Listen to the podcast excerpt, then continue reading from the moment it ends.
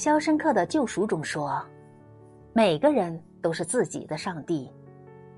如果你自己都放弃自己了，还有谁会救你？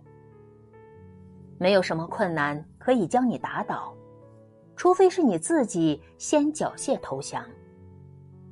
只要你不认输，不灰心丧气，命运永远都没有办法把你打趴下，因为。”生活能治愈的，也是那些愿意好起来、能主动自愈的人。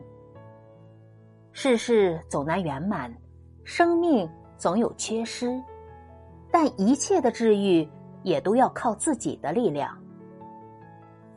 生活是悲欢交加，但希望是自己给自己的。你若向阳，何惧悲伤？人不自助。天也难住，岁月能治愈的是愿意自愈的人，是向好的心。想要治愈内心的伤痕与失落，就必须为自己的人生负责，大胆的迈出向前的第一步。